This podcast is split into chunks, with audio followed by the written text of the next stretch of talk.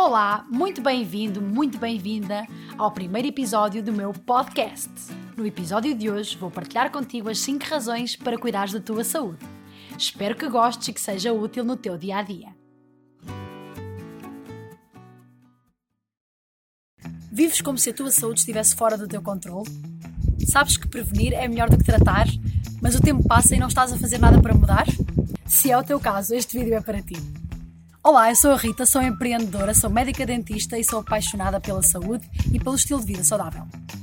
Quantas vezes nos deparamos com casos de pessoas que aparentemente eram saudáveis, não tinham qualquer doença e repentinamente, sem saberem porquê, parecem com uma doença grave ou algo pior? Quantas vezes vejo pessoas que atribuem o seu estado de saúde ou à má sorte, ou é um problema de família, é um problema hereditário. Muitas vezes agimos como se não tivéssemos qualquer tipo de controle sobre o nosso estado de saúde.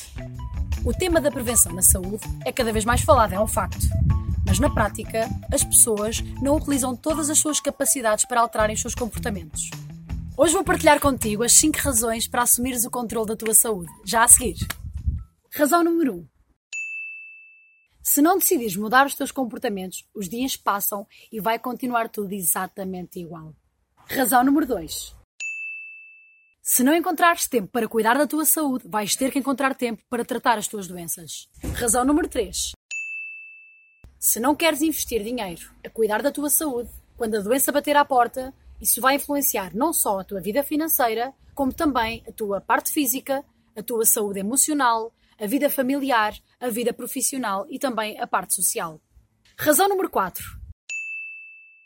Se tu não decidires cuidar de ti próprio, ninguém o vai fazer por ti. Tu és a única pessoa responsável por cuidar da tua saúde. E a razão número 5 é: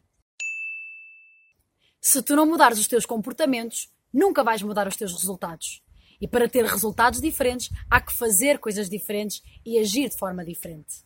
A mudança exige esforço e alteração de hábitos. É mais fácil tomar um comprimido para a dor de cabeça do que pensar: por que é que eu tenho realmente esta dor de cabeça? Qual é a origem?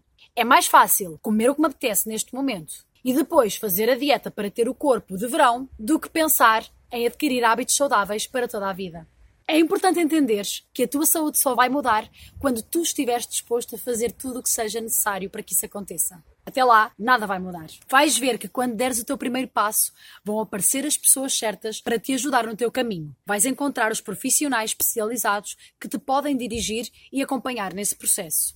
Se te preocupa a tua saúde ocular, procura um oftalmologista que te vai ajudar a melhorar essa parte da tua saúde. Se o que te preocupa, ou se queres melhorar a tua saúde oral, o médico dentista é a pessoa indicada para te aconselhar e para te ajudar a obter os resultados. Se queres ter uma maior longevidade, se te preocupas com o teu envelhecimento e em ser saudável mesmo quando fores mais velho, procura um médico especialista em medicina de anti-envelhecimento. Ele vai com certeza ajudar-te a conseguir estes resultados. Quando assumimos a responsabilidade pela nossa saúde, tudo se torna mais claro, pois só conseguimos mudar aquilo que está no nosso controle. O que não podemos controlar também não podemos mudar. É tudo por hoje. Espero que te tenha inspirado a viveres um estilo de vida mais saudável. Espero que tenhas gostado deste primeiro episódio do meu podcast. Partilha esta informação com os teus amigos, pois se foi bom para ti, também pode ser útil para eles. Até já conto contigo no próximo episódio.